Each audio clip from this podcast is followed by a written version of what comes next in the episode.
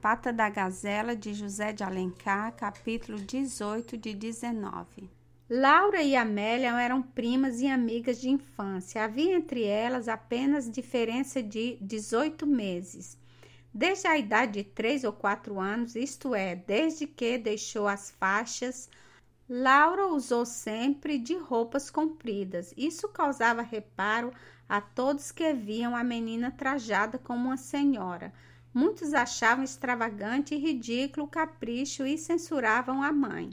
Essa ouvia as censuras de suas amigas, assim como os mortejos estranhos, e calava-se, mas não alterava o vestuário da menina. A ternura e piedade materna lhe davam a paciência necessária para arrostar com as zombarias do mundo.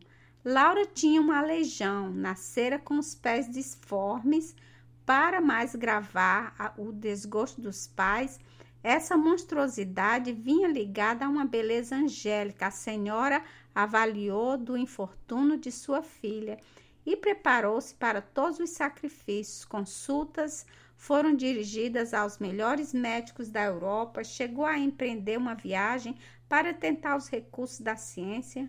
Foram todos ineficazes. Desenganada, afinal, dedicou-se a esconder a desgraça de sua filha, a fim de que ela não fosse obrigada a envergonhar-se na sociedade durante muito tempo. Laura não teve outra criada além de sua mãe. À custa de esforços constantes, de uma vigilância incessante de cada dia e cada hora, conseguiu a senhora manter esse segredo de família do qual dependia a felicidade da filha. Atingindo a idade de 18 anos, a menina, com o instinto da mulher, compreendera seu infortúnio e, desde então, descansou a mãe daquele cuidado incessante. Ficando a moça, casou-se e seu marido, que amava entristecidamente, morreu ignorando o segredo. Com bastante mágoa sua, Amélia surpreendeu o segredo da prima e amiga. A filha de Salles tinha dois pezinhos de fada, breves arqueados, com os dedos que pareciam botões de rosa. O desgosto e vexame que isso causava à moça, ninguém o imagina. Ela supunha-se aleijada, apesar dos seus 18 anos, seus pés eram de menina. Assim, o mesmo cuidado com que Laura escondia sua monstruosidade punha ela em ocultar essa desgraça e prenda da natureza. Naquele tempo não se tinha introduzido ainda a moda dos vestidos curtos. Bem ao contrário, o tom era arrastar desenhosamente pelo chão a longa fíbria do vestido. Um dia que Laura passou em sua casa, Amélia teve curiosidade de comparar seu pezinho com o da prima para saber se a diferença era excessiva. Enquanto a outra endireitava o penteado no tocador, realizou ela seu intento. Avalia-se da vergonha e aflição de Laura, o desespero de Amélia foi maior ainda. Não perdoava a si mesmo o ter causado tão grande pesar à prima, a quem ela queria muito bem. Para mitigar essa dor profunda, Laura esqueceu a sua Desde então, as duas amigas se consolavam mutuamente. Laura admirava o pezinho de Amélia, esta, ou sinceramente, ou para atenuar a mágoa da prima, chegava a invejar o seu infortúnio. Aborrecida de não encontrar nas lojas calçado que lhe servisse, Amélia tinha descoberto por acaso o sapateiro da rua 7 de setembro, conhecendo a habilidade do Matos Pensou que ele pudesse disfarçar o defeito da prima, não se enganou. O artista realizara a obra-prima de paciência que Leopoldo tivera ocasião de apreciar por um acaso. Amélia fez a Laura o sacrifício de expor-se para não comprometer o segredo da amiga. O sapateiro não a conhecia, nunca a tinha visto, recebia as encomendas por intermédio de um criado que pagava à vista. Fácil foi, portanto, iludi-lo. Na ocasião em que as duas primas esperavam de carro na rua da quitanda, o lacaio vinha da casa do sapateiro, qual, vexado com a pressa, esquecera as encomendas de fechar bem o embrulho. As pretensões de Horácio vieram pouco depois arrefecer a amizade das duas primas. Já não se viam tão a miúde, mas não obstante, Amélia continuou a prestar a Laura o mesmo serviço, e essa, coagida pela necessidade, foi obrigada a aceitá-lo. Iam as coisas por esse teor, quando teve lugar o baile do Azevedo. Depois da primeira quadrilha, Amélia foi ao tocador. Era este em uma sala que dava para o jardim. Aproximando-se de uma janela entreaberta, obscurecida pela sombra do cortinado da cama, viu a moça os dois amigos no momento em que eles vieram sentar-se no banco, justamente colocando por baixo da janela. A casa era abarracada. Amélia, encostada no portal da janela, descobriu os dois cavalheiros por entre a folhagem e ouvia distintamente suas palavras. Aí, imóvel, mas agitada por comoções diversas, escutou ela a história do pé e a história do sorriso. Já os dois amigos se tinham afastado e a moça permanecia no mesmo lugar como estática. A narração de Horácio e as observações que fizera Leopoldo a esse respeito revelaram à moça uma coisa que já anteriormente se havia apresentado, embora indistinta, vaga e confusa a seu espírito. O que Horácio amava nela não era mais do que uma forma, um capricho, um sonho de sua imaginação enferma. Ela compreendeu essa aberração dos sentidos em um homem gasto para o amor e saciado de prazeres. A mulher era para o leão uma coisa comum e vulgar, incapaz de produzir-lhe emoções fortes. Tinhas admirado de todos os tipos e de todos os caracteres. Seu coração exausto precisava de alguma coisa nova, original e extravagante. Amélia compreendeu isso não por uma análise que seu espírito castro não podia fazer, mas por uma intuição d'alma quando de novo encontrou Horácio no baile, suas maneiras não podiam que se não repetissem o estado de seu coração. Tratou o leão secamente, mas logo tornou-se amável, correu-lhe uma ideia. Quis pôr à prova o amor do noivo antes de confiar-lhe seu destino. Foi na sua alcova durante a insônia que ela recordou-se da história de Leopoldo e comparou o seu amor ao de Horácio.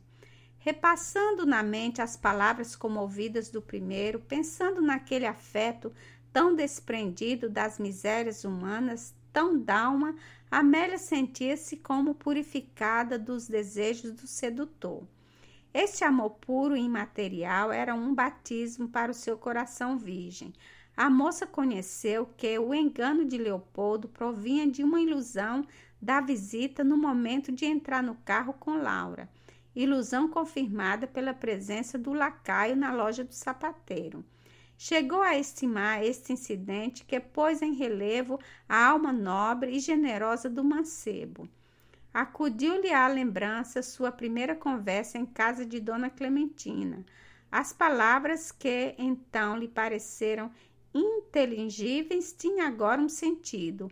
Compreendia toda a sublimidade do coração que dizia com uma profunda convicção: Sinto-me capaz de amar o horrível, sinto-me capaz de nutrir uma dessas paixões mártires, de amar o anjo ainda mesmo encarnado no aleijão.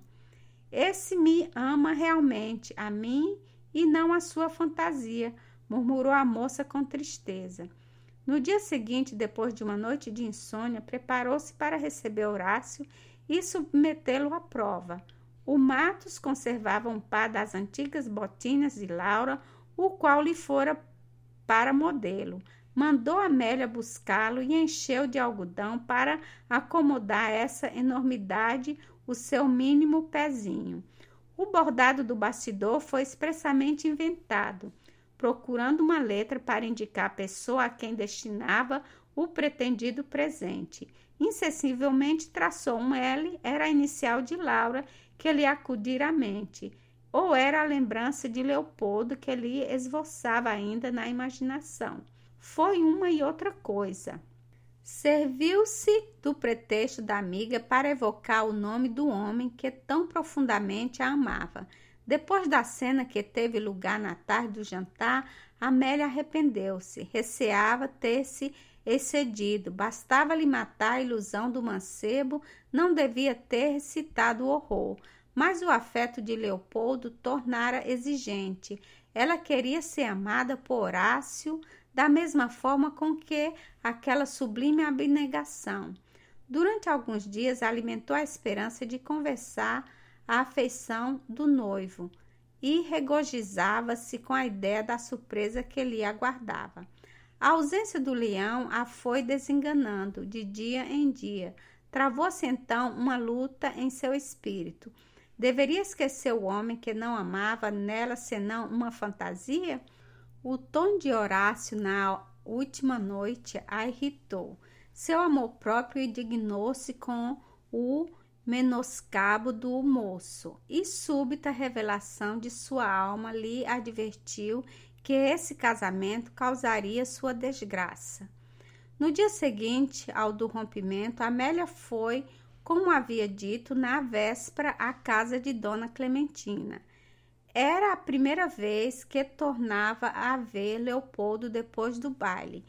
Estiveram juntos alguns momentos, como de costume. Leopoldo falou e a moça embebeu-se daquelas palavras apaixonadas como de um eflúvio suave.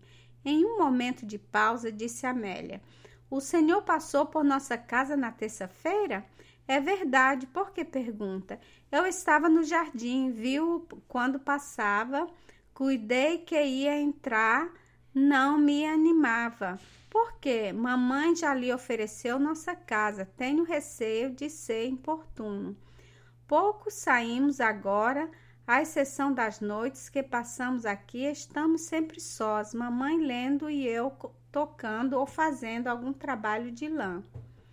E ninguém mais? perguntou Leopoldo, fitando na moça um olhar interrogador. Ninguém, respondeu Amélia em um tom grave. Leopoldo ficou suspenso, buscando compreender o pensamento da moça.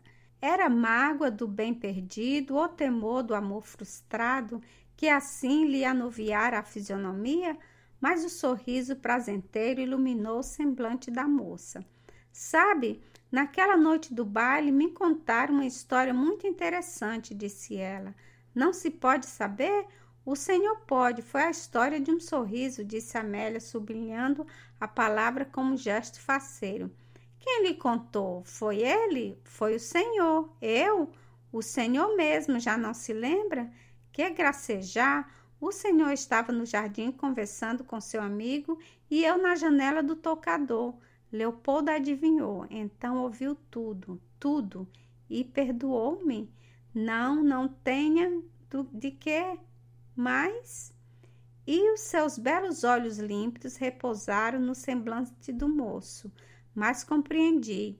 Nesse momento, Dona Leonor chamou Amélia.